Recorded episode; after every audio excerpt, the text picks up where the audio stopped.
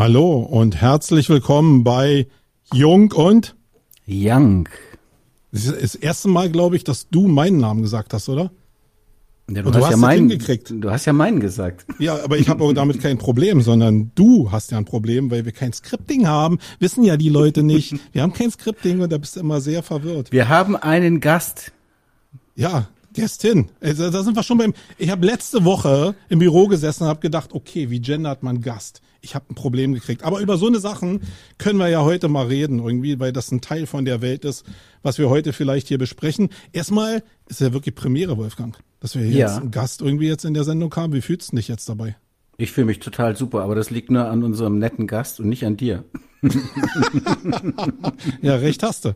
Aber Netter ist ja Gast, null Vorbereitung, ich denke, das wird gut. Genau. Also ist ja so eine Evolutionsstufe für uns, ja. Wir haben Ja. immer nur jetzt hier uns selbst äh, zugesabbelt und jetzt haben wir mal jemand, den wir damit auch noch belasten können und das finde ich sehr cool. Und ich will ja gar kein langes Geheimnis draus machen, äh, sondern wir haben äh, die Vivian Goisé da. Goisé, was stimmt, stimmte das? Goisé? Ja. Ah, mein Ziel ist es irgendwann mal so bekannt zu sein, dass die Menschen mich nicht mehr vorstellen mit. Ich hoffe, ich spreche den Nachnamen richtig aus.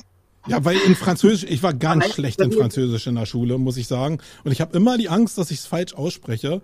Aber ist mir, im Vorgespräch haben wir das ja besprochen. Ich wusste es gar nicht so. Also erstmal herzlich willkommen, liebe Vivian, in diesem verrückten Jung und Young Podcast. Herzlich willkommen, Vivian. Ich fühle mich geehrt, die erste Gästin zu sein. Ist gestern richtig? Ich weiß es nicht, aber ich glaube, die Gender-Debatte ist momentan noch an einem Punkt, wo du dir die Wörter aussuchen kannst. Auch eine schöne Definition. Sehr cool. Ja, also ähm, ja, die Vivian habe ich rausgesucht oder wir haben uns so mehr oder weniger gefunden, weil sie auch gesagt hat, sie wollte mal jetzt hier in diesem Podcast kommen. Da kamen halt irgendwie drei Köpfe zusammen, also erstmal zwei mit uns. Wolfgang habe ich dann einfach mit reingenommen. Und äh, ja, wie es so immer ist, ich habe äh, Vivian gefragt, was, was können wir denn für ein Thema machen? Und ihr Thema gleich, und da war die Antwort mega schnell da, muss ich sagen. Ja, so die Reaktionsphase im Chat so auf LinkedIn ist manchmal ein bisschen ausgedehnter, nicht nur bei ihr, bei mir auch. Aber die war sehr schnell da. Und da wusste ich, das Thema ist ihr total wichtig. Sag du doch mal das Thema.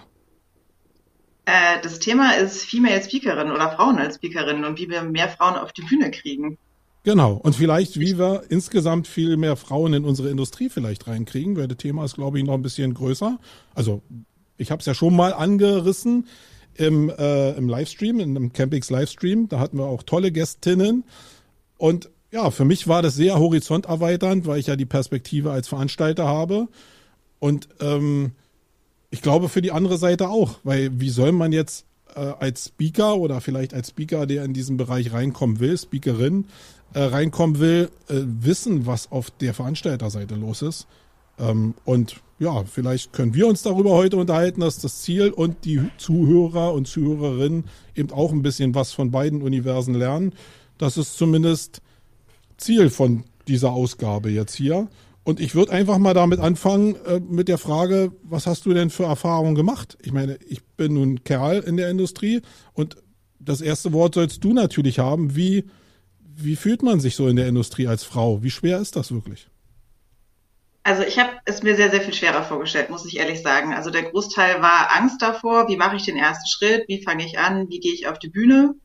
Ähm, und im Endeffekt ähm, der Weg war, dass ich viel gefragt habe, viel zu Networking-Veranstaltungen gegangen bin, Männer gefragt habe, wie war das bei euch, wie habt ihr angefangen, bis einer sagte, du, der Marco Young sucht auf jeden Fall ganz dringend für die Frauen für die SEO-Campings, bewirb dich Ganz doch mal. er ist verzweifelt. Ähm, nein, also man sieht ja schon, dass, dass immer mehr Bemühungen da sind, eben auch Frauen auf die Bühnen zu kriegen. Und ich wusste ehrlich gestanden, hatte ich gar nicht so den Überblick, was sind denn die Konferenzen, wo man so ähm, am Anfang als Anfänger hin kann und eingeladen wird und auch akzeptiert wird und was sind die Konferenzen, wo du schon mindestens zehn Jahre Erfahrung gewisses mitbringen musst, bevor man dich irgendwie einlädt oder akzeptiert.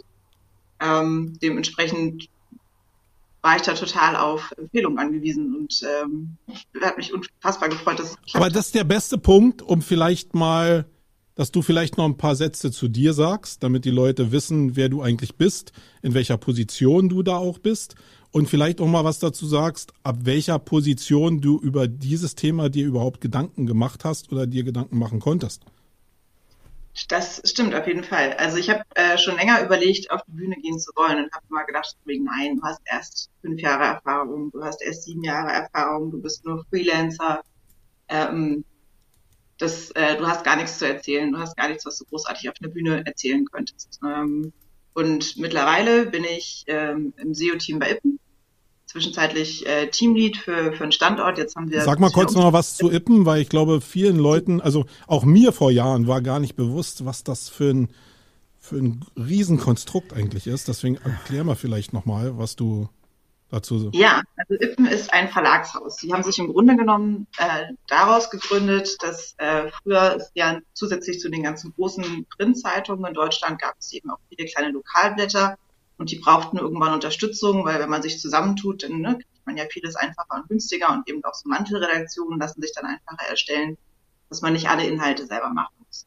Und da hat der Dirk Gippen geholfen und sein Sohn hat gesagt, weißt du was, ich mache das Ganze digital und hat also eine Verlagsform oder Tochtergesellschaft des Ganzen gegründet und hat gesagt, wir bieten den kleinen Verlagen, den kleinen Kreiszeitungen, Lokalzeitungen die Möglichkeit, sie zu unterstützen, online zu gehen wie sie ihre Inhalte ins Internet kriegen. Und äh, genau, das ist eben digital. Und ähm, mittlerweile gibt es den Laden seit, ähm, also mindestens 96 haben sie, glaube ich, angefangen bei. Also schon wirklich viele Jahre und jetzt die letzten zwei Jahre hat äh, riesige Züge angenommen, weitere Redaktionen eröffnet, äh, weitere äh, kleine Portale, die sich angeschlossen haben und ähm, ja, bieten halt weiterhin Hilfestellungen für kleine Zeitungen, die sagen, äh, wir möchten digitalisieren oder auch Lokalblätter, die vielleicht schon im Internet sind, die sagen, wir kriegen das alles nicht gewuppt und brauchen technische Unterstützung oder SEO-Beratung. Und der, äh, genau, Jan Ippen ist unter anderem auch Mitorganisator des SEO-Stammtischs in, in, Bayern, glaube ich, in München. Ähm, einer der ersten, die das mitgegründet haben und ist dementsprechend von SEO-Seite aus halt wirklich sehr ähm, ambitioniert, das heißt, da ist einfach im ganzen Verlag schon so ein äh, gewisses Wissen und so ein gewisses Verständnis dafür da, dass SEO im Online-Bereich wichtig ist. Man muss da gar nicht viel argumentieren, das ist einfach selbstverständlich. So, und welche Position bekleidest du da jetzt in diesem Monster-Konzern? Ja, ich habe ähm, angefangen als CVD, war dann Teamlead in Hamburg, dann haben wir die Abteilung umgemodelt und jetzt äh, habe ich gekündigt und gehe zur Bild. Okay. Aber ich habe irgendwann mal äh, also du bist gar nicht mehr bei Appen jetzt. Genau. Also das habe ich gerade die Kurve gekriegt irgendwie, weil ich habe vorhin noch mal deine Stellenbeschreibung mir angeguckt in LinkedIn und denke, da stand doch irgendwas von Teamlead vorher drin, oder? So genau, sind wir ja damals vor der Campix zusammengekommen und jetzt stand es nicht mehr drin und äh, da war ich schon das erste Mal verwundert. Was aber, ähm, also jetzt geht's zur Bild. Jetzt bin ich ja so, guck mal, mal jetzt hier so eine erste Ankündigung, die jetzt hier so durchgegangen ist. Aber für mich ist ja der Punkt entscheidend mit dem Thema, was wir jetzt hier besprechen wollen, dass du ja schon eine sehr verantwortliche Position bei Ippen hattest. Und ist diese verantwortliche Position jetzt ursächlich dafür gewesen, dir überhaupt Gedanken zu machen, jetzt auf Bühnen zu gehen? Brauchte es irgendwie diese verantwortliche Position, um dir diese Gedanken zu machen? Oder hast du die auch als kleines Licht, sage ich mal, auf der Karriereleiter auch schon gemacht? Äh, nee, tatsächlich war das so der Punkt, wo ich gesagt habe, okay, jetzt ähm, habe ich auch zwei Jahre Teamlead gemacht, jetzt bin ich auch äh, erfahren genug und habe genug Wissen in der Branche, dass ich sagen kann, okay, jetzt traue ich mich und bewerbe mich und gehe auf die Bühne. Aber was ich mal äh, zwischenfragen würde, wäre, welche Speakerin-Erfahrung hast du denn jetzt schon? Also, was hast du gemacht und ja, wie war so ja. dein Gefühl dabei? Also ich habe das letzte halbe Jahr intern in der Firma damit angefangen, die ganze Schulung zu geben und eben da einfach nur intern als Referentin zu arbeiten, bis ich dann irgendwann wirklich gesagt habe, okay, jetzt, jetzt traue ich mich auch und äh, wusste dann eben auch nicht wirklich, wo ich anfangen sollte. Und dann war, Überraschung, Überraschung, tatsächlich der Gig auf der SEO Campix dieses Jahr meine erste Speaker-Erfahrung. Und erzähl mal, Erzähl mal so. Gefühl vorher, wie auf, Aufmerks äh, Aufregungslevel von 0 bis 10, wo ungefähr und wie war es nachher und so. Würde mich mal interessieren. Ähm, ich hab, war überrascht, wie unglaublich positiv und freundlich ich von den Menschen dort empfangen worden bin. Also auch alle anderen, die irgendwie im Bereich Publisher SEO arbeiten. Da gab es den Abend vorher noch so eine Runde und jedes Mal, wenn man mit irgendjemandem gesprochen hat, gesagt, ne, bist du nervös, haben die Leute gefragt. Und ich so, ja, schon. Und es kam jedes Mal irgendeine Geschichte von Markus Tandler, der schon mal schlimmer gemacht hat. Und solange du nicht so schlimm gemacht hast, bist du alles in Ordnung. Immer die Geschichte aus der Sauna bestimmt. Du hast immer gedacht, oh, ich, ich bloß nicht in die Sauna. Und die Geschichte mit dem Nuru-Virus und äh ja, da waren schon ein paar Geschichten mit bei. Ähm, ja, aber als du denn, jetzt hat der Wolfgang noch die Frage gestellt, wie hast du dich denn, wir können jetzt diesen Sprung mal machen, wie hast du dich jetzt im Vorfeld, hast du dich mit den Leuten getroffen und dann warst du auf der Bühne, vor der Bühne warst du, wie war dein Gemütszustand? Ähm, Panisch? Ich, ich, ehrlich gestanden, ich kann es dir gar nicht mehr sagen. Es ist totales Blackout. Also Blackout. der schlimmste anzunehmende Zustand. Hinterher gesagt, es war okay. Du meinst professionelle, komplette Fokussierung auf den Slot. So muss das ja auch sein. Oder wie ich immer gerne sagen, Lampenfieber. Ja, genau. genau. Aber da sind wir vielleicht schon an dem ersten Punkt, da kann ich dich beruhigen. Ich glaube, das haben die Kerle auch. Äh, in ausgeprägter Form zu, zum Beispiel. Also ich habe es auch extrem, habe mir über die Jahre so ein paar Techniken angeeignet, wie ich das für mich hinbekomme. Ähm, aber die helfen auch nur bei mir, glaube ich. Jeder hat so seine eigene Art, damit umzugehen. Wolfgang, hast du so Tipps und Tricks, wie du Aufregung beseitigen kannst, bevor du auf die Bühne gehst? Ja. Also ich, äh, da wird jetzt gleich wieder eine, eine bissige Randbemerkung von dir fallen. Never. aber bei mir ist es tatsächlich so, ich muss top vorbereitet sein. Wenn ich top vorbereitet bin, wenn mein Vortrag sitzt, wenn die Pointen durchdekliniert äh, sind, also nicht so, dass ich quasi nicht flexibel bin, aufs Publikum zu reagieren, aber ich muss einfach meinen Vortrag selber gut finden und ausreichend vorher geübt haben. In einem, in einem Umfang, der wirklich groß ist. Also ich sag mal, wenn ich eine Stunde Vortrag habe, dann bin ich bestimmt, keine Ahnung, sechs, acht, zehn Stunden in der Vorbereitung. Und wenn ich das äh, so hinkriege und wenn ich dann sicher bin, dann bin ich gut. Und dann bin ich auch ruhig. Wenn ich aber weiß, ich bin schlecht vorbereitet, dann bin ich mega unruhig. Also das ist für mich eigentlich die wichtigste Disziplin, gut vorbereitet in den Vortrag zu gehen. Ja. Okay, wie, ähm, also hinten raus frage ich gar nicht, danach warst du bestimmt stolz, Vivian, dass du das gemacht hast. Äh, ich glaube, das wird dich auch in der Zukunft begleiten und die Campix wird immer einen, einen Platz in deinem Herzen haben dafür, dass du das erste Mal da gesprochen hast. Auf jeden aber, Fall. Aber äh, wir wollen ja an diesem Thema Frauen auf Bühnen und so äh, vielleicht uns daran lang hangeln. Wie ist dann das äh, in deinem eigenen Konstrukt gewesen, als du bei Ippen jetzt irgendwie die Position hattest? Stell, ich stelle mir immer so von außen vor, da gibt's natürlich auch in deiner Geschäftsführung oder bei den Entscheidern, die da über dir sitzen, auch immer dieses, oh, können wir die auf die Bühne lassen, die stellt ja die Firma da. Ähm, hast du da irgendwelche ähm, Ablehnungen erfahren, die ja noch nicht mal männlich-weiblich waren, sondern die einfach dich daran gehindert haben, äh, dass du nicht durchgelassen wurdest, weil du musst dir ja immer eine, Genehmigung holen intern, ne? Ich glaube, ich bin da einfach ein bisschen zu blauäugig an die Sache rangegangen und habe gesagt, okay, ähm, ich melde mich für eine Speaker School an, ich mache das in meiner Freizeit und äh, frag einfach nicht und äh, so ein bisschen ähm, ja mehr in die Richtung, ich frage lieber hinterher um Vergebung als vorher um Erlaubnis. Und ähm, dementsprechend hat uns keiner was gesagt tatsächlich. Okay, also da hast du überhaupt gar keine Hürden gehabt. Die lag also die Hürde nur bei dir. Ja, doch, genau. Okay, naja, dann haben wir aber den ähm, im Endeffekt das Eis schon irgendwie, nee, den, den Stein vom Eis genommen oder wie man das nennt. Äh, dass die Campings zum Beispiel ähm, dass die Campix zumindest ein Format ist, wo man als Neuspeaker eine Möglichkeit hat, auf die Bühne zu kommen, wenn man auch, und das ist ja so in diesem Business, eine entsprechende Position hat. Weil natürlich ähm, Veranstalter auch darauf angewiesen sind, Tickets zu verkaufen. Und wir leben ja in einer Halo-Gesellschaft. Das heißt, irgendwie alle rennen dem weißen Hasen hinterher und das ist der Erfolg anscheinend. Das muss uns jetzt, uns dreien jetzt hier nicht gefallen, aber leider ist es so. Die Online-Marketing-Rockstars zeigen das ja auch zur Genüge, dass da 70.000 Menschen hinrennen. Nicht, weil da irgendwie Newbies da sind, sondern weil da immer Erfolg propagandiert wird. Also das ist schon so richtig. Aber hast du jetzt noch so ein paar andere Konferenzen jetzt schon probiert, wo du auch Ablehnung erfahren hast? Oder wie? Ich meine, bei dem, was ich jetzt raushöre, ist ja gar keine ne negative Erfahrung in Richtung Speakerin eigentlich vorhanden.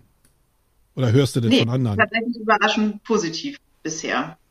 die größte Hürde war eigentlich wirklich die, die Angst davor. Und ich glaube, das ist bei den meisten Frauen und vielleicht auch bei den Männern in der Branche, ich weiß es nicht, die Hürde zu sagen, okay, darf ich überhaupt auf die Bühne? Kann ich mich auf die Bühne trauen? Weiß ich schon genug? Wann ist der Punkt, wo ich mich nicht blamiere? Ähm, was muss ich alles mitbringen? Wie gut muss ich vorbereitet sein? Ähm, und ich glaube, das ist auch der Grund, warum bei speakerinnen.org und auf anderen Plattformen so, du sagst ja selber, wenig Frauen registriert sind und man wenige Frauen findet weil einfach diese Eintrittshürde, dass man sich das erlaubt und dass man sagt, ähm, ich darf mir selbst zutrauen, dass ich genug Ahnung von der Materie habe, auf einer Bühne, auf einer Q&A äh, gewachsen zu sein. Ähm, mhm. Der Punkt, den setzen, glaube ich, viele Frauen intern für sich sehr, sehr viel höher an als viele Männer für sich, stelle ich mal jetzt so als steile These hoch. Mhm. Ja, würde ich unterstützen. Und ich finde, was man eindeutig merkt, ist, dass die Frauen, die speaken bei uns in der Szene, dass da eine sehr hohe intrinsische Motivation da ist und das führt dazu, dass die Vorträge in der Regel super professionell sind, finde ich. Also egal, an wen ich hier denke, ob Nina oder Desiree oder Saba oder wie sie alle heißen, die ich schon gehört habe, das ist immer wirklich, wirklich gut, weil sie top vorbereitet sind und weil sie es wollen. Also die, die sich bis dahin durchgebissen haben auf die Bühne, das ist wirklich toll und stark, ja. Aber so grundsätzlich denkst du auch, dass da das so einfach eine Männlein-Weiblein-Geschichte grundsätzlich ist. Von der DNA. Und von der sozialen ähm, Prägung ähm, natürlich.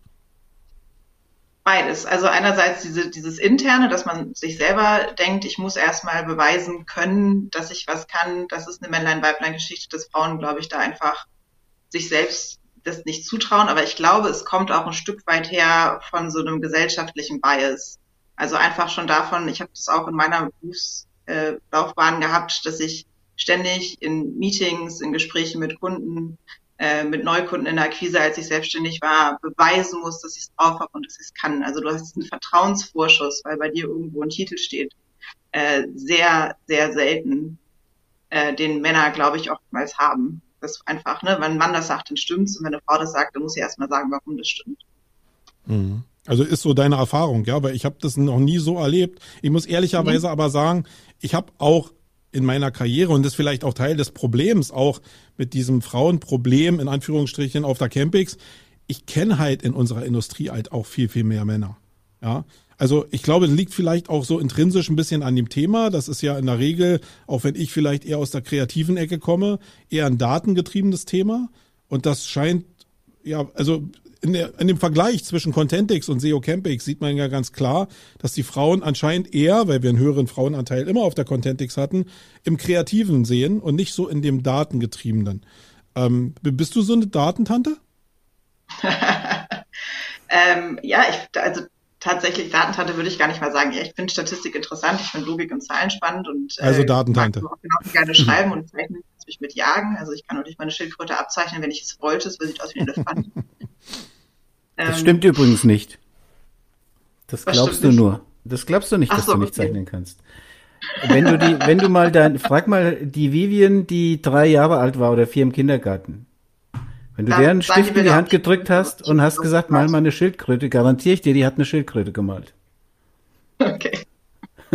Guck mal, nimm sie jetzt äh, einfach ja. so an, weil du so dominant bist glaube, jeder Mensch hat seine Talente und meine sind definitiv woanders. Aber man sieht es ja auch an den Universitäten und an den Schulen, dass es immer mehr versucht wird, äh, Frauen und Mädchen in MINT-Berufe zu kriegen und in MINT-Studiengänge, um da einfach auch die, die Diversität zu fördern und so Sachen wie äh, programmierte Biases auch rauszunehmen. Ne? Also wenn ein Mann was programmiert, kann es natürlich sein, dass er irgendwie die Hälfte der Bevölkerung vergisst, weil es für ihn nicht relevant ist und nicht in seinem Alltag drin ist.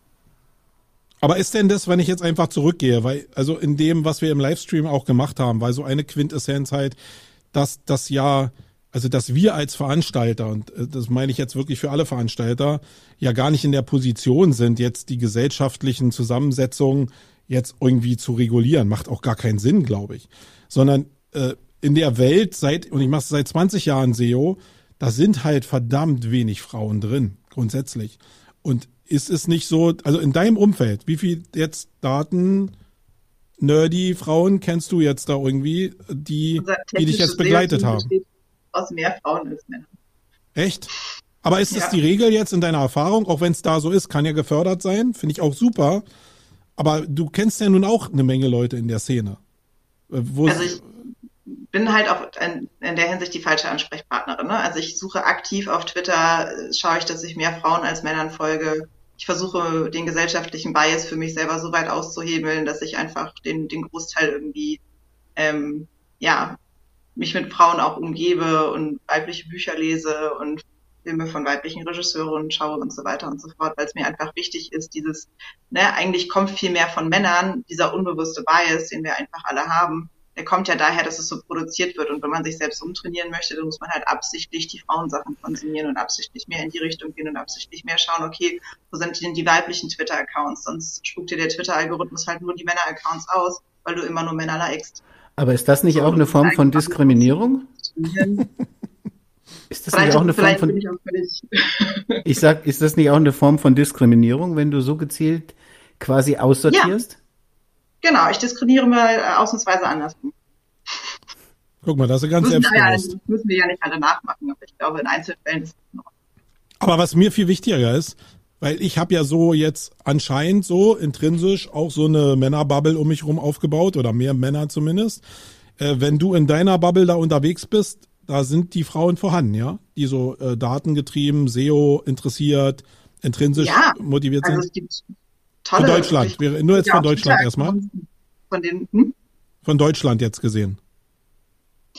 Ähm, ja, weniger tatsächlich, also mehr international, wenn ich jetzt so überlege. Die Frauen, denen ich folge, doch sind mehr international, mehr englischsprachig, weniger Deutsch, aber es gibt auch tatsächlich auf dem deutschen Markt so ähm, doch bestimmt welche. Wie suchst du denn, oder du hast ja gesagt, du hast es schwer gehabt, Speakerinnen zu finden. Hast du es gegoogelt und es kam nicht? Also, weil ich finde es auch überraschend, dass wenn man SEO-Speakerin googelt, kommen auch zu 50 Prozent Männer. Ja, es ist, also ich gebe eins zu, ich bin natürlich auch irgendwie von Männern umgeben.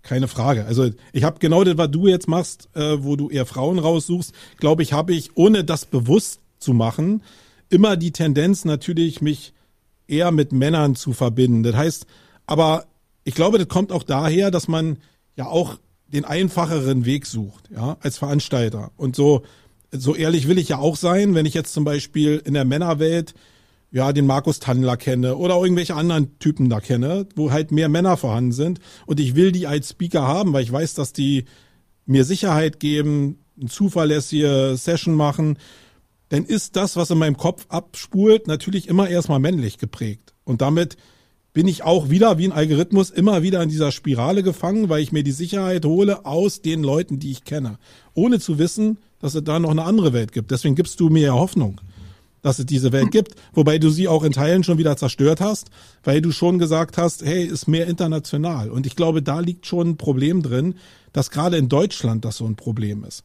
Weil man sieht ja im internationalen Vergleich, und ich war auch viel, ähm, weil ich mir viele andere Konferenzen, South by Southwest oder so, äh, oder Inbound angeguckt habe, international, die Frauen ticken völlig anders. Und das liegt, glaube ich, in vielen Teilen daran, dass die halt viel mehr Sales geschult sind.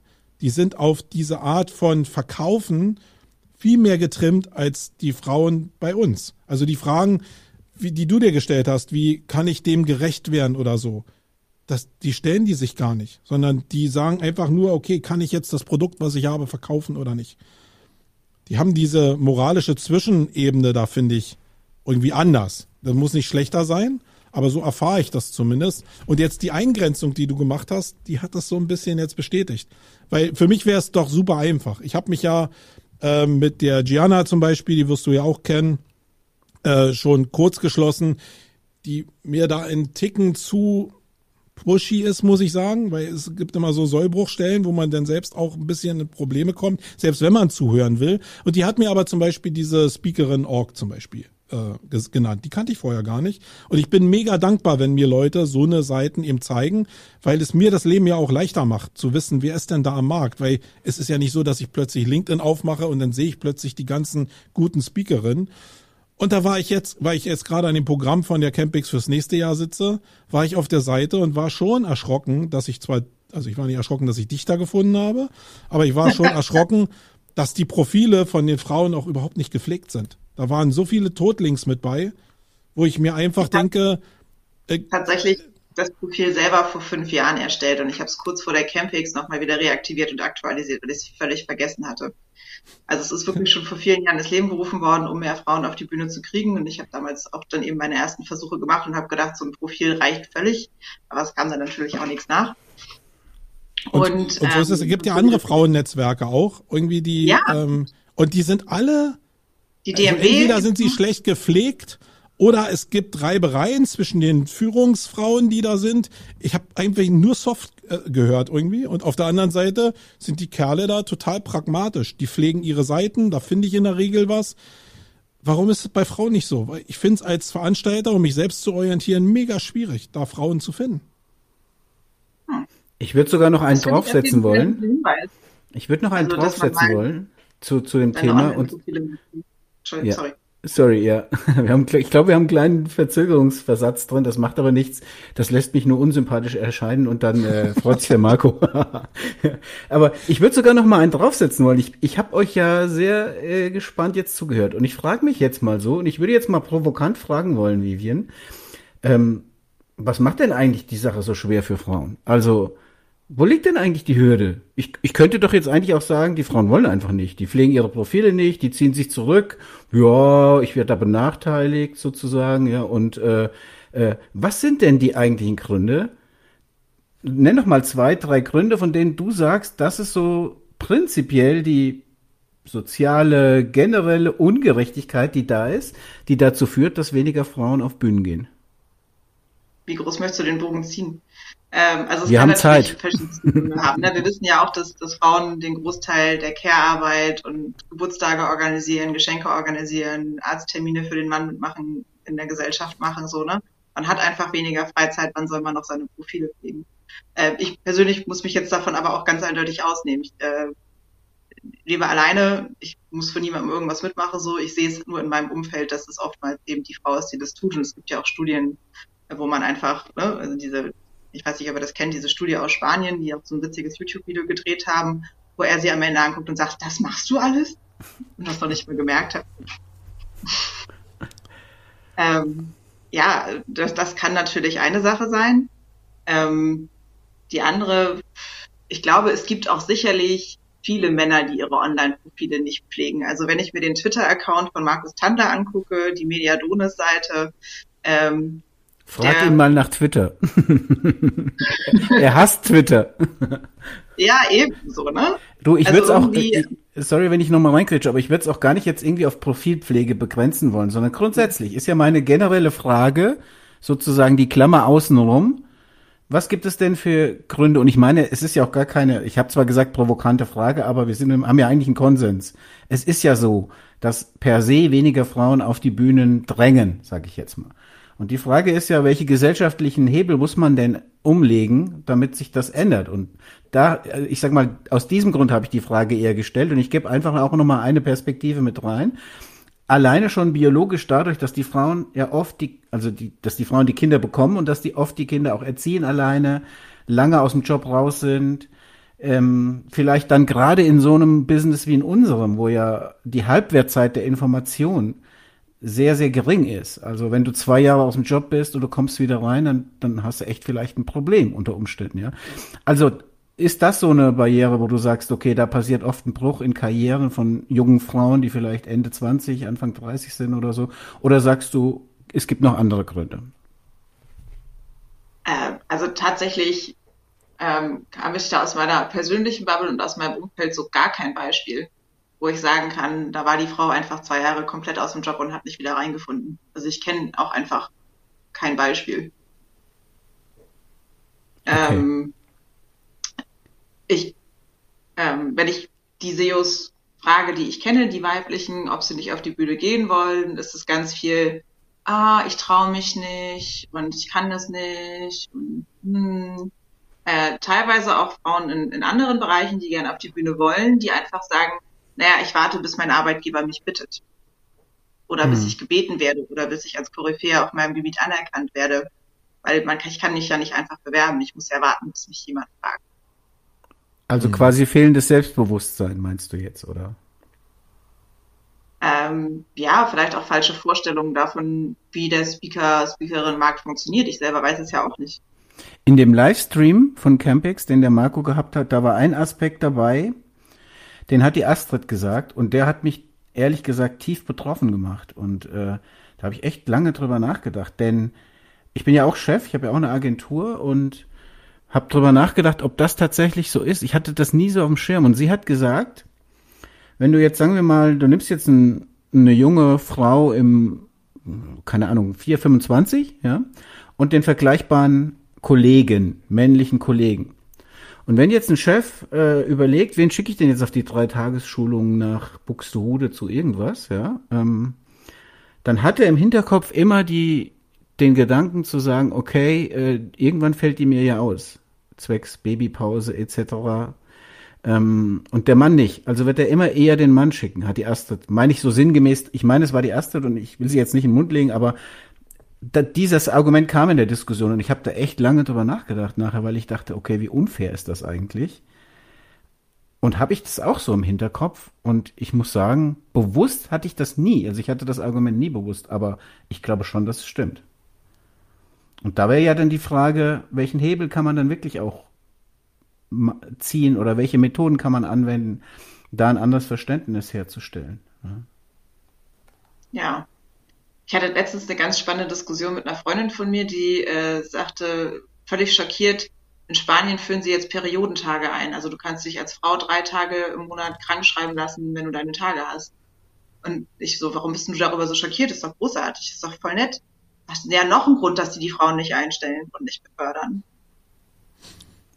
Ich glaube, das sind ja. echt beide Perspektiven gut gespiegelt, ja.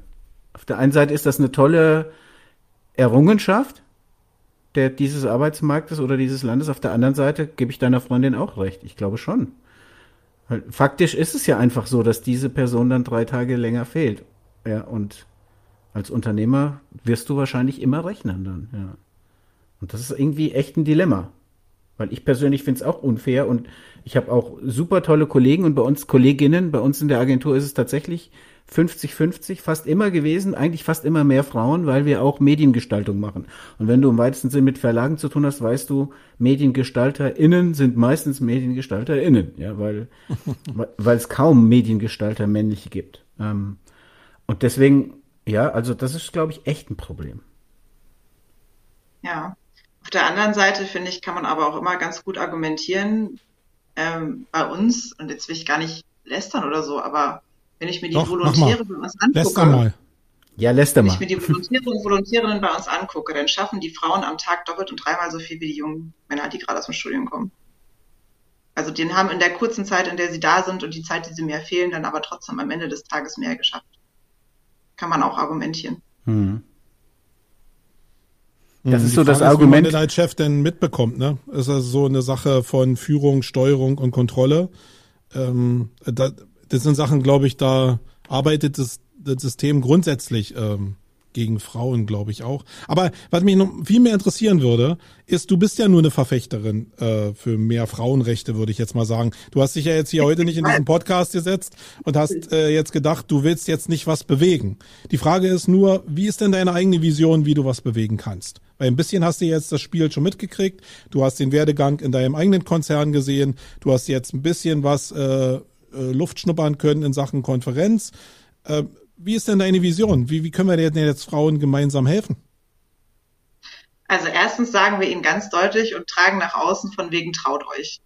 Wir sind der Ansicht, ihr könnt das, wir glauben an euch, traut euch. Ja. Zweitens, äh, Kommunikation, glaube ich, ganz, ganz viel. Also im Sinne von ähm, solche Podcasts oder Blogartikel schreiben, wo man sagt, okay, wie werde ich Speakerin oder wie werde ich Speaker? Ein kleines How-to, wo kann man anfangen? Was sind die besten Startkonferenzen für die verschiedenen Branchen? Wie eben die Campings, das finde ich auch, wie gesagt, immer noch großartig, dass du jungen Speakern so eine Möglichkeiten gibst. Einfach um Einstieg zu finden. Und Kommunikation ist ja sowieso irgendwie immer der Schlüssel zu allem, ne? Wenn die Menschen das wüssten würden, dann würde es ihnen gleich viel besser gehen. Und äh, der dritte Punkt meiner Ansicht nach ist, ähm, um Frauen die Angst zu nehmen. Mhm. Was ist denn die eine Sache oder vielleicht die drei größten Sachen, die man tun kann, um nie wieder, wenn man einmal auf einer Konferenz gesprochen hat, nie wieder eingeladen zu werden? Gibt es da was, wo du sagst, solange ihr das nicht tut, ist alles in Ordnung? Also das war jetzt eine Frage an mich. Das war eine Frage an dich. Also ich fange mal jetzt bei deinem ersten Punkt an. Ähm, traut euch ist ein schöner Aufruf, ist aber immer damit verbunden, dass die meisten Konferenzen, und da nehme ich jetzt mal die SEO Campings einfach raus, weil wir da anders ticken, auch weil ich anders ticke, ähm, dieses traut euch ist ja die Unsicherheit pur. Also wenn ich jemand sage, ey, jetzt trau dich doch mal auf die Bühne zu kommen, dann ist die Chance, dass ich da jemand auf der Bühne habe, der dem Druck nicht gewachsen ist und da Schnappatmung kriegt oder sonst was kriegt oder nicht abliefert, relativ hoch. Also da habe ich zwei Faktoren. Erstmal, dass ich während des Events einfach mir eine schlechte Reputation abhole. Da habe ich zwar eine Chance gegeben, aber das interessiert ja die Leute im Publikum gar nicht. Das, da gibt es eine relativ einfache Wahrheit. Hat die performt, hat die mich unterhalten, hat die eine Story erzählt, hat die Inhalte gebracht oder nicht? Ähm, und auch im Vorfeld ist es so, dass ich natürlich damit werben kann, jetzt zu sagen, okay, ich gebe jetzt Leuten auch, die jünger sind, die, die eben auch dieses traut euch mitmachen, eine Chance, aber damit verkaufe ich nicht ein Ticket. Wirklich nicht. Und am Ende ist es ja nicht nur, also natürlich ist es so eine Sache wie, ich will auch was zurückgeben, ich will auch was tun, aber ich muss auch Geld verdienen. Hier sind auch Mäuler zu stopfen und hier arbeiten auch ein paar Frauen bei mir in der Agentur. Und die will ich auch in Zukunft noch kraftvoll zubeißen lassen können, sprich denen auch Geld bezahlen. Heißt, ich muss ja irgendwo die Sachen auch erwirtschaften. Heißt, im Kern ist traut euch ein Risikofaktor für mich. Ja, also weil einen Gary Vaynerchuk auf die Bühne zu stellen, ist vielleicht eher anreißend, als jetzt irgendwie einem Trainee irgendwie eine Chance zu geben. Das ist leider so. Also damit soll jetzt nicht gesagt sein, dass der Gary Vaynerchuk, wenn er eine Viertelmillion kostet, da muss ich schon ein paar Tickets verkaufen, um den dann wieder einzuspielen. Das ist vielleicht wirtschaftlich auch nicht gerade so super rechnend. Aber es ist auf jeden Fall sicher, dass der Leute anlockt. Und äh, auf der anderen Seite die Trainees halt vielleicht die nicht anlocken. Da sehe ich dann eher die Chance, und das hat sich eigentlich auch bewährt gemacht, äh, äh dass gerade die Agenturen, wo die Trainees dann arbeiten, eben ihre, ihre Newcomer auch megamäßig supporten und die eben auch nach vorne stellen, irgendwie auch sagen, hey, das ist eine gute, weil das Vertrauen muss man ja irgendwo herholen. Und dann freuen die sich ja auch auf die äh, Mädels, die dann da kommen. Und in der Regel, muss ich sagen, haben die auch fast immer abgeliefert. Also auch wenn ich mutig nach vorne gegangen bin und gesagt habe, okay, wir kannten uns ja vorher auch gar nicht. Ich wusste doch gar nicht, auf was ich mich da einlasse. Und jetzt, wo ich jetzt mit dir rede und ich auch nicht. sehe, wie du angekommen bist, da habe ich erst die Sicherheit. Da ist, es war ja jetzt traut euch, galt ja für mich genauso. Also ich habe mich jetzt getraut, dich auf die Bühne zu lassen. Aber natürlich ist für mich eine Sicherheit, dass du halt bei Ippen gearbeitet hast. Oder äh, ja, gearbeitet hast, ist ja jetzt der, die richtige Zeitform. Und das gibt mir natürlich Sicherheit, weil die Marke Strahlkraft hat. Und ähm, da gibt mir auch Sicherheit, dass du vielleicht abliefern wollen würdest.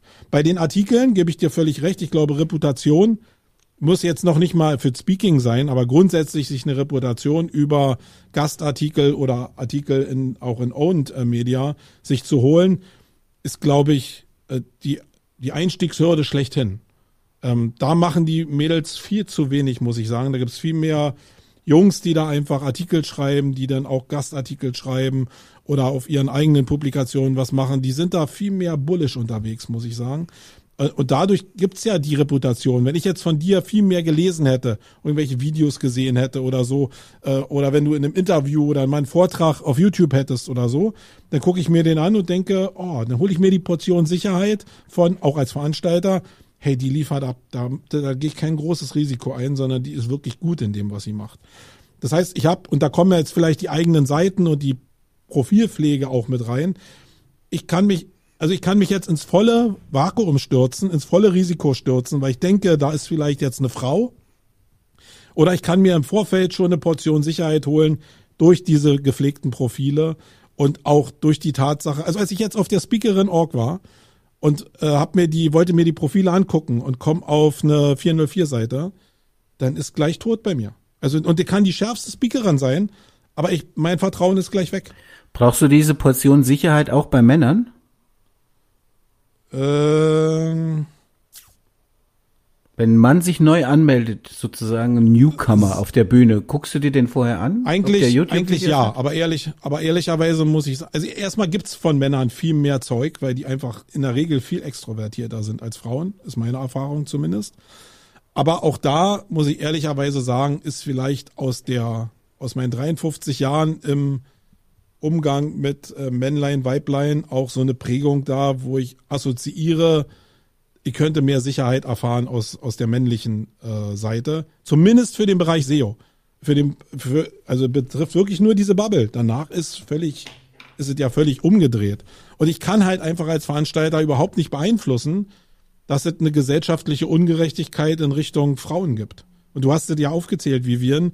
Natürlich sind die Frauen die Sachen, die viel gesellschaftlich regeln, die auch für die Kindererziehung zuständig sind, etc. pp. Aber da kann ich ja nicht die Unzulänglichkeiten des Staates als Veranstalter jetzt aufbrechen, äh, sondern ich bin völlig dafür, dass man den Wert von Müttern in der Gesellschaft nach oben zieht und dass man viel mehr Möglichkeiten schafft, Kinderbetreuung zu gewährleisten. Ich bin nur ein Westkind, aber ich muss sagen, da hat die DDR uns was vorausgehabt in der Kinderbetreuung. Ähm, wenn ich das sehe, in meinem privaten Umfeld sind äh, Frauen jetzt arbeitslos, weil sie einen gesetzlich zugesagten Kita-Platz einfach nicht gestellt bekommen. Und ist dem Staat auch anscheinend scheißegal. Aber in die der Suchmaschinenoptimierung war die SED richtig schlecht. Richtig schlecht. Da war die richtig schlecht. Die gab's nämlich da noch gar nicht. Richtig. Ja, also das heißt, ich kann die Unzulänglichkeiten gar nicht ausgleichen. Und äh, bei dir ist jetzt ein Glücksfall, sage ich jetzt mal, weil du relativ unabhängig bist und da noch jetzt ähm, ja einfach eigentlich auch so denken kannst wie ein Mann. Aber wenn dann so wie die Astrid jetzt, äh, die Astrid Kramer jetzt irgendwie mit Kind auch so jetzt das passiert, dann hat das natürlich Prio, ist klar. Jeder, der Kinder hat, ist die Prio 1 das Kind. Und das soll ja auch so sein.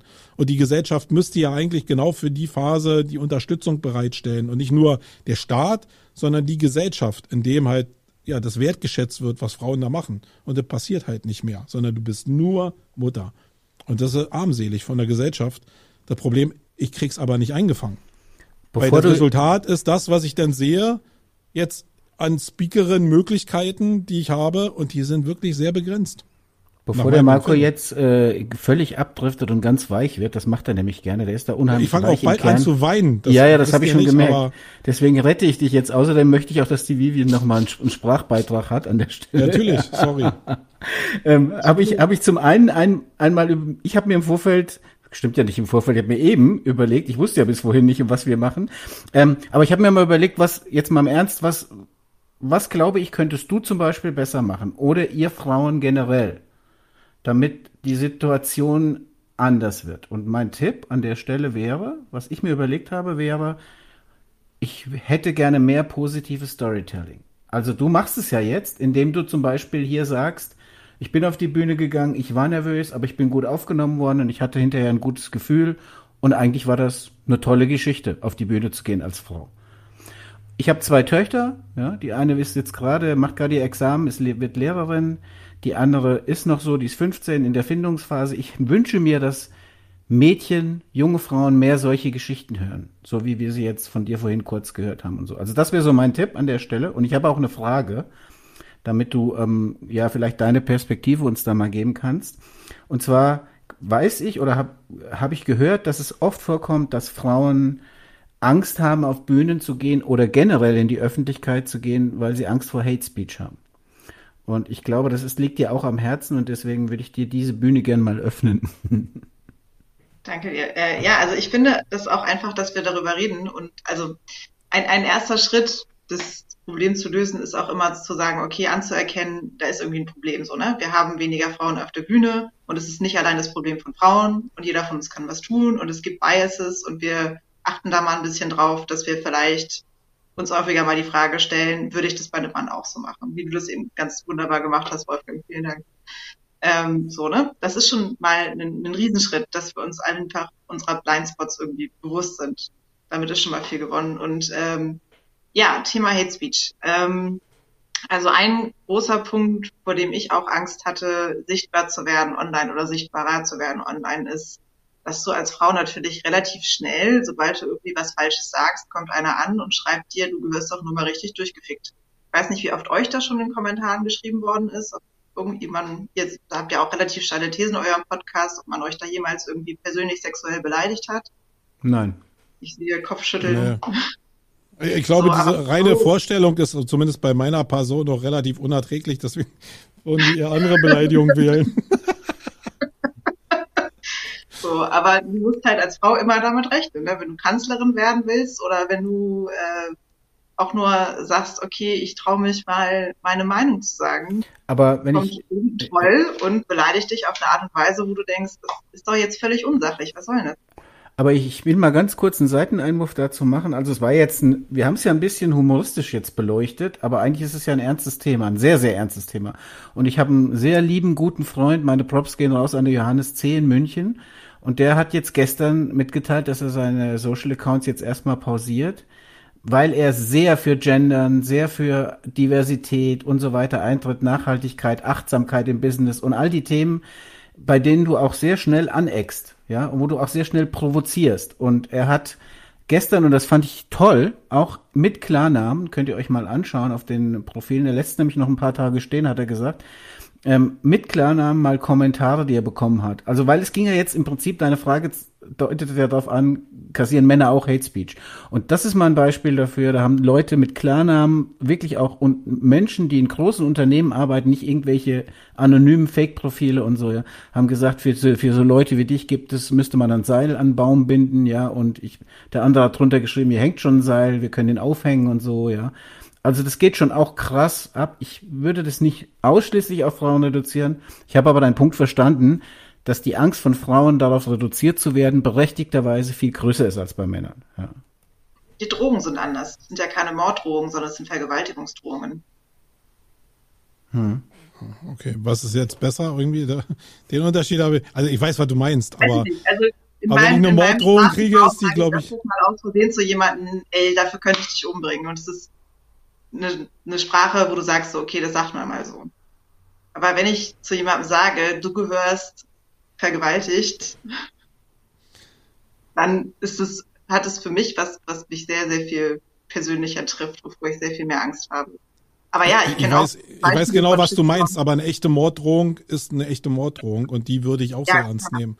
Also diese Flaps hier dahin gesagt, äh, dich könnte ich umbringen, wie was man zu Hause sich mal auch auf einfach so äh, hinschmeißt, das ist ja flapsig gemeint. Aber äh, es gibt ja wirkliche Morddrohungen, die dann schon noch anders gemacht sind. Die Frage ist nur, und das ja jetzt mehr auch so ein, ich weiß nicht, ob das ein Ratschlag ist, aber ähm, das bedeutet ja auch, dass wenn du dem nachgibst, dann ist das Thema ja tot für dich eigentlich, Frauen im Netz.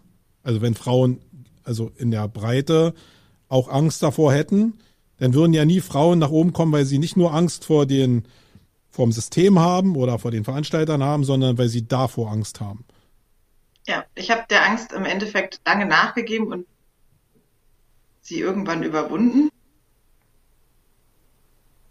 Nee, hast du doch nicht überwunden? ich glaube, jetzt ist er uns rausgekickt. Es hat kurz gezuckt und dann war auch das Bild weg jetzt. Ich habe nur Nee gehört. Ja. Jetzt aber ist er weg. ah, er weg. ich weiß genau, was passiert ist. Der Akku ist alle.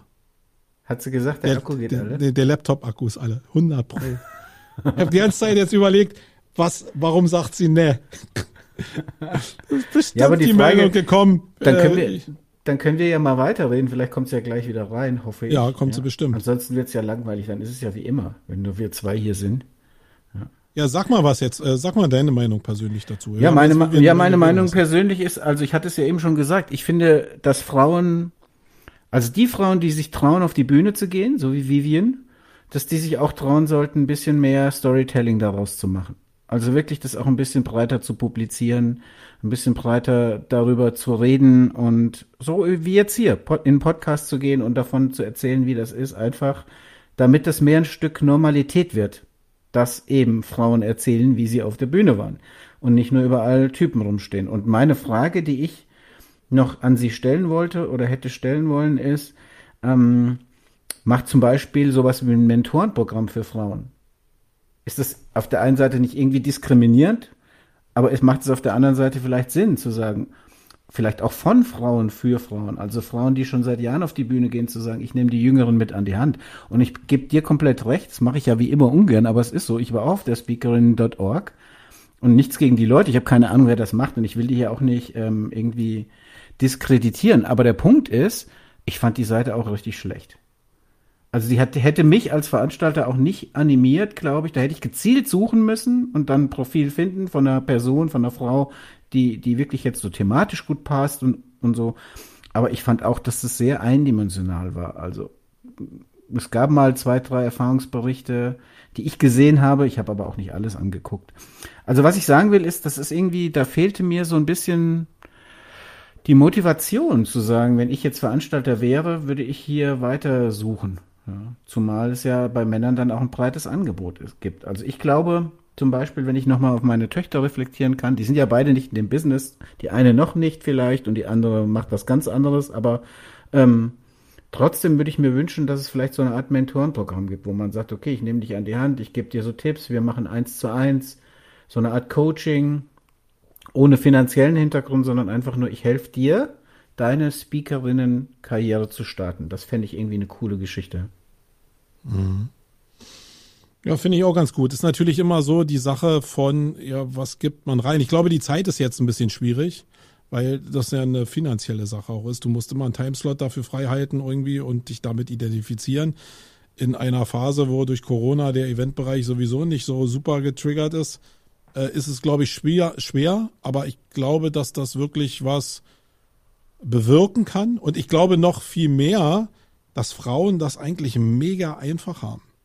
Also ich glaube, Reputationsmanagement überhaupt in der SEO-Szene sich nach oben zu arbeiten durch relativ wenig Aufwand, indem man einfach mal Sachen recherchiert hat oder Sachen zusammengebracht hat, etc. pp, der ist relativ gering. Und ich glaube, als Frau ist der noch geringer. Weil es einfach so wenig Frauen gibt in dem Konkurrenzumfeld, du fällst sofort auf. Mhm. Und du mhm. kannst auch diese Frauenkarte, nenne ich sie jetzt mal, alle, alle gieren ja danach, dass Frauen mehr nicht nur auf die Bühnen kommen, sondern überhaupt wieder oder überhaupt wahrnehmbar sind. Also im SEO-Bereich jetzt speziell. Und ich glaube, wenn du da Gas gibst, äh, geht das ganz schnell steil. Also ich, ich, glaube, da muss man nicht mal viel machen ähm, in dem Bereich. Und äh, ja, so die Frage ist, wenn ich mir auch die Speaker.org angucke, was brauche ich denn als Speaker? Ich brauche Speakerinnen.org, Markus. Speakerinnen. Speakerinnen, siehst du das schon auch wieder. Siehst du, da ist schon ganz, wieder. Ja, aber ist eben auch ein Teil. Ich bin alt, ich meine, das ist eine Generationsfrage. Ah, jetzt kommt das wieder. Ja. Wer ist nochmal der Ältere ich, ich muss nicht nur den Namen suchen, sondern ich will eben auch das suchen, was für mich relevant ist. Nämlich, ich will vielleicht mal irgendwo sehen, wie derjenige auch wirklich spricht. Und da ist jetzt noch nicht mal inhaltlich das so entscheidend, sondern das Wie. Mhm. Ähm, das ist, glaube ich, äh, viel wichtiger, davon abzuleiten, kann die denn auf der Bühne auch bestehen oder nicht. Und so, ich meine, wir waren ja beim Thema Hate Speech jetzt hängen, hängen geblieben, in der Hoffnung, dass Vivian noch mal reinkommt. Ich glaube, da kann ich aber auch gar keinem helfen. Die Angst davor ist ja die Basisnummer. Wenn du dir Angst nachgibst, dann darfst du gar nichts mehr machen. Mhm. Also in, zu dem Thema hätte ich jetzt dann tatsächlich auch noch gesagt, ähnlich wie du vorhin, ich kenne ja nun auch ein paar Speakerinnen persönlich und, und habe mich mit denen schon unterhalten, ausgetauscht und nachts in der Captain's Bar gesessen und so mit allen zusammen dann. Und ganz ehrlich, das ist, also ich will es nicht in Abrede stellen. Es ist definitiv Fakt, dass, dass es solche Hate Speech Geschichten gibt, wie die Vivian erzählt hat. Aber mir persönlich, also in meinem Umfeld, das ist vielleicht ein bisschen blauäugig oder auf die eigene Filterblase reduziert, aber ich glaube in SEO ist mir das noch nie begegnet oder im Online-Marketing-Segment dass ich mal irgendwo gelesen habe, dass eine Speakerin da irgendwie attackiert wurde oder so, habe ich nirgendwo wahrgenommen. Ich weiß nicht, ob die Szene da einfach ein bisschen liberaler und offener ist oder ob das einfach nur an meiner Wahrnehmung liegt. Das kann natürlich auch sein. Ja, ich weiß auch nicht. Ich bin ja da auch eher so, dass ich denke, ja, kann ich mir gar nicht vorstellen, aber ich glaube, dass die Frauen da wirklich durch ein tiefes Tal der Tränen gehen.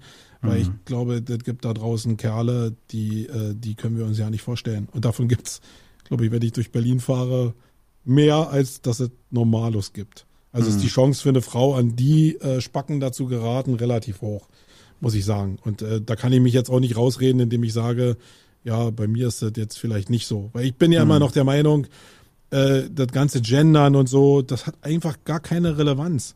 Weil es geht ja eigentlich darum, dass Frauen fair behandelt werden, nicht nur fair behandelt werden, sondern menschlich behandelt werden, gleichberechtigt behandelt werden und dass irgendwie die nicht zu Hause verprügelt werden oder so. Aber kein Doppelpunkt IN löst da irgendwas von dem Problem. Nichts. Gar ja, nichts. Das sehe ich mal wieder anders als du. Ja, dann sag glaube, mal, wie du das, das ist siehst. ja nicht unser Thema. Kommen wir mal an den Punkt, wo wir uns mal streiten können. Ja, Doch, endlich, endlich. Ja, genau. Ich finde schon, dass das, ich bin auch, ich gendere ja auch, ich hatte ja nach unserem letzten Podcast dann doch den ein oder anderen Kommentar bekommen. Ich habe im Übrigen, vielleicht nutze ich diese Zeit auch mal, um zu sagen, ich habe tatsächlich einige Beispiele geschickt bekommen und ich hab, bin richtig, richtig froh.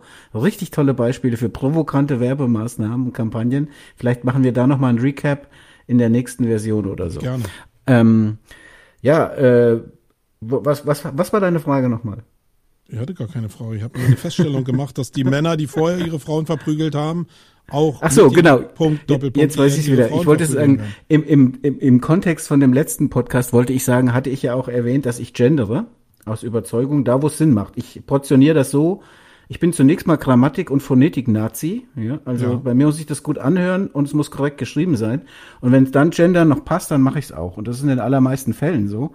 Ähm, und deswegen gendere ich eigentlich aus Überzeugung. Deswegen glaube ich auch, dass alleine das Bewusstsein dafür zu schaffen, dass der Polizist eben kein Mann ist oder der Offizier nicht ein Mann ist, sondern in irgendeiner Form ein Konstrukt gebildet wird, das darauf hinweist, dass das ein Mann oder eine Frau sein kann, äh, halte ich für sehr wichtig, für essentiell wichtig, um, um das im Kopf auch zu verankern. Weil es, du hast völlig recht, also das alleine ändert nichts, aber es ändert auch nichts, wenn wir nichts versuchen zu tun, ja. Und ich glaube, es ist schon so, dass viele Dinge einfach assoziiert werden mit Männern, weil eben ein männlicher, ein maskuliner Begriff dafür gewählt wurde. Und das finde ich nicht fair. Das ist nicht gleichberechtigt und deswegen gendere ich auch.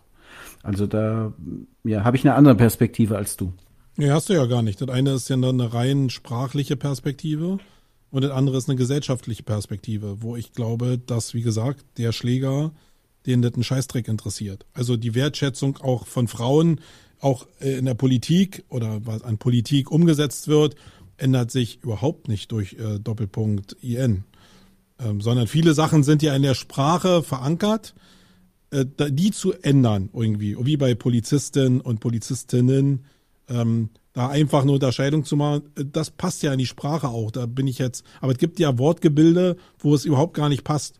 Das war aber jetzt Singular und Plural, was du gemacht hast, ne? Ja, Polizist und Polizistinnen, genau. ähm, äh, Polizistin, sorry. sorry, genau, war wieder Plural.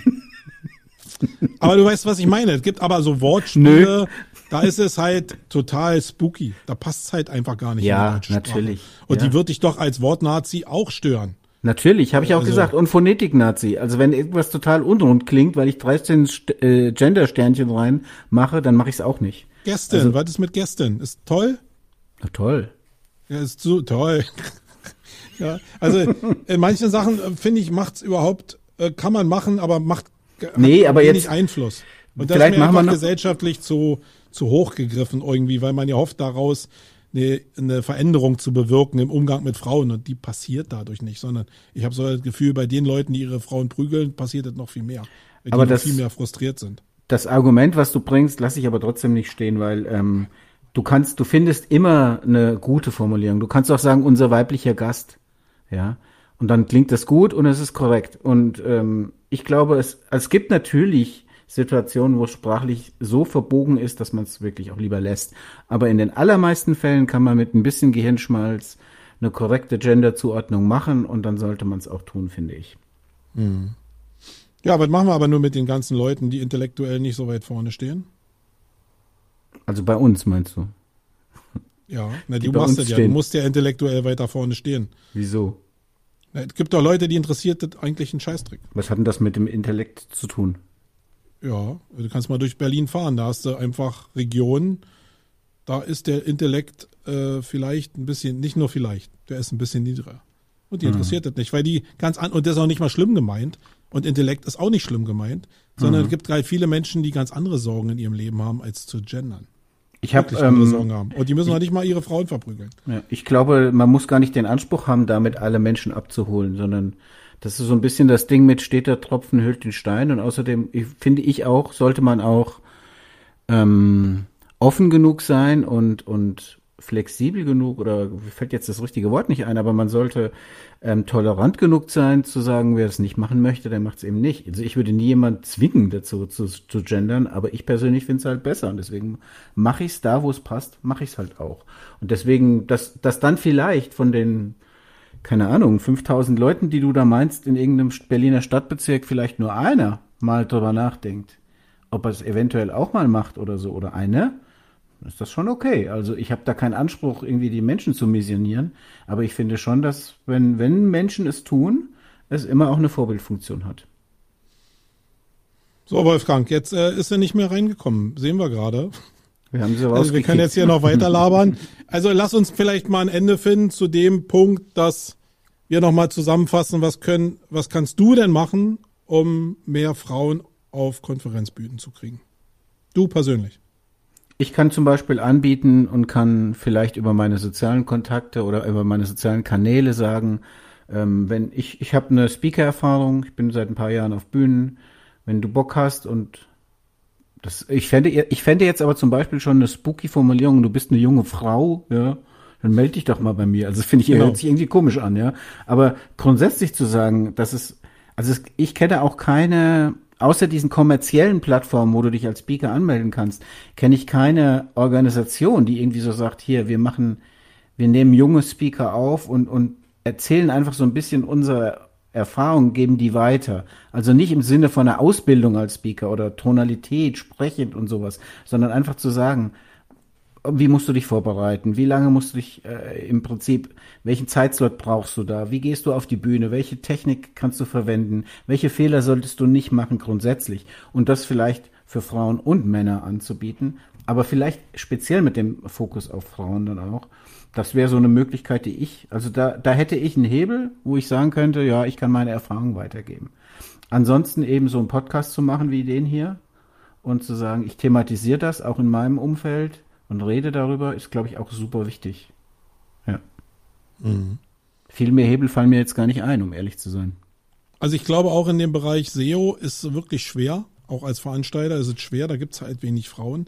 Aber was mich jetzt und was ich hier gerade so raus gefiltert habe, auch in diesem Podcast, ist so ein Mentoring-Programm für, also wirklich, da würde ich jetzt auch, wie du gesagt hast, nicht mal auf Frauen nur beschränken, sondern grundsätzlich so, okay, ja, was, was sollte man denn beachten, wenn man irgendwie auf Bühnen geht und jetzt nicht gerade professioneller Speaker werden will, da sind noch andere Charaktere, sondern wirklich, wenn man einfach nur mal auf die Bühne will und das auch als Vehikel zum Networking nutzen will, äh, was sollte man denn da achten? Ich glaube, das macht Sinn. Also jetzt, wo ich darüber nachdenke.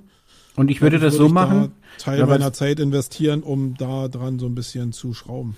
Und ich finde auch, das würde auch die Marke, also ich, ich hatte da vorhin im Kopf so Campix Mentoring oder so. Und das beginnt dann irgendwie sechs Monate vorm Event und nicht irgendwie kurz vorher. Und es ist auch nicht One-to-One, -one, sondern man sagt, okay, wer Lust hat und plant, irgendwann mal als Speaker auf die Bühne zu gehen, dann komm doch mal in unser Mentoring-Programm und dann gehen wir mal so ein paar Punkte durch in der lockeren Videocall-Runde oder einer Facebook-Gruppe oder was weiß ich, in einer LinkedIn-Gruppe oder in sonst irgendwas.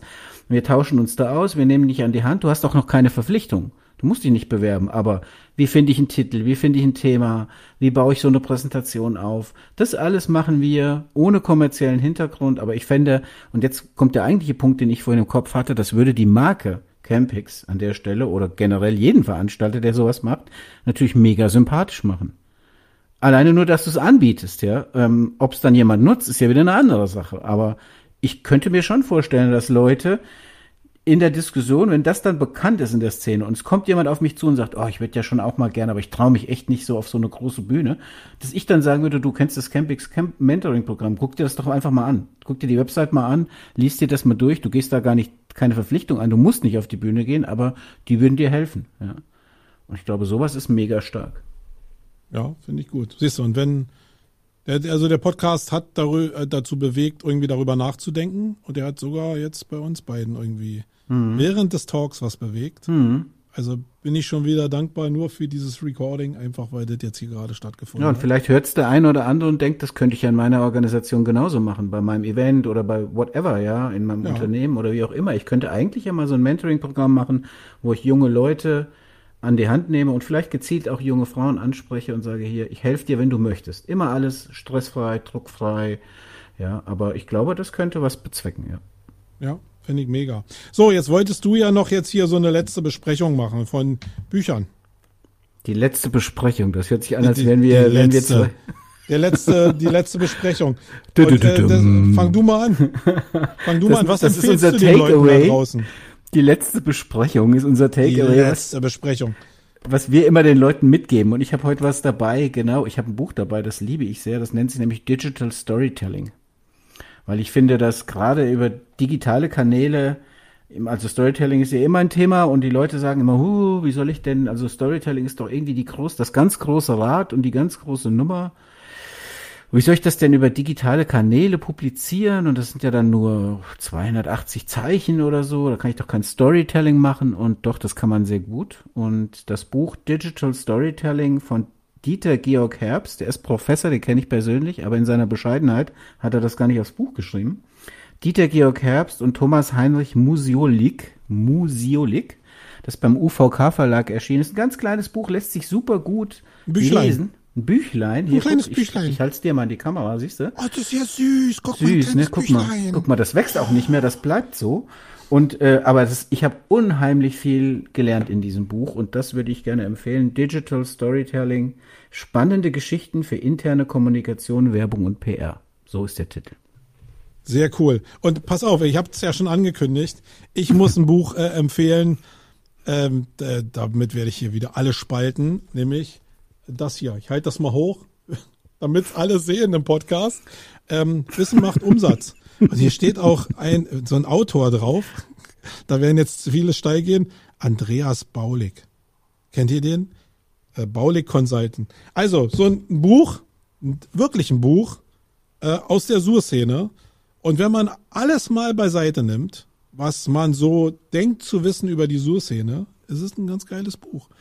Und die machen ja das als System mit den Büchern und guckt einfach mal, was die Baulichs in Richtung Agenturen gerade so äh, anzetteln. Ich weiß, hier hören ein paar zu, die zumindest Agenturbezug haben oder die sogar Chefs von Agenturen sind. Äh, und da steigert euch da mal ein bisschen rein, weil das, was die Jungs da machen, ist mega pfiffig. Ähm, weil der Agenturmarkt schon einer ist, der mega attraktiv ist und der in der nächsten Stufe auch in meiner Prognose äh, am schnellsten ins Wanken kommen wird. Äh, zumindest wenn der Russe den Gashahn zulässt. Ähm, da ist jetzt noch nicht mal Taiwan mit drin. Kannst du bitte äh, sagen, der Russe, Klammer auf, weiblich, männlich, divers? Das, da lege ich jetzt Der Russe, nee, der Russe ist irgendwie, da habe ich irgendwie so ein Bild im Kopf.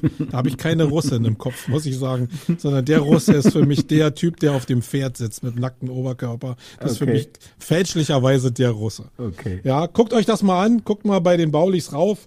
Äh, ich weiß, dass das schmerzhaft sein kann, aber da ist nicht so sehr viel Lüge drin und sonst, ähm, ja, Mehr habe ich nicht. Vivian ist nicht mehr da. Ich hoffe, da waren für euch ein paar Sachen mit bei, die ihr da rausziehen könnte. Ja, schade. Und, und was noch viel wichtiger ist, wenn ihr selbst eine Meinung zu dem Thema habt, gerade wenn ihr weiblich seid, äh, dann gebt uns doch einfach Feedback zu dem Thema, weil ihr habt jetzt vielleicht, wenn ihr so lange dran geblieben seid, äh, gemerkt, wie viel schon in dieser Sendung jetzt auch bei uns in den Köpfen entstanden ist und jede Perspektive, die da noch dazu kommt, jede Idee, die da ihr noch einbringen könnt, hilft am Ende des Tages, um ja da einfach drei Schritte nach vorne zu gehen.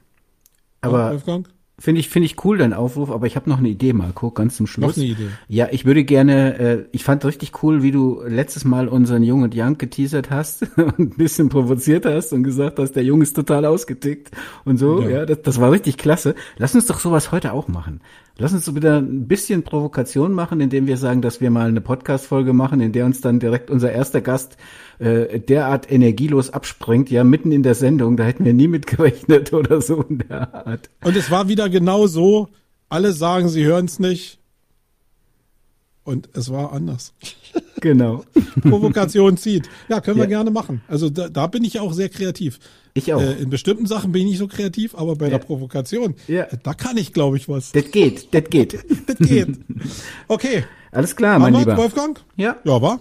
Ja. Okay, dann hören wir uns in zwei Wochen wieder, meine Lieben. Ach so. Ich spiele noch mal ein hier, warte mal. Tschüssi. Tschüssi.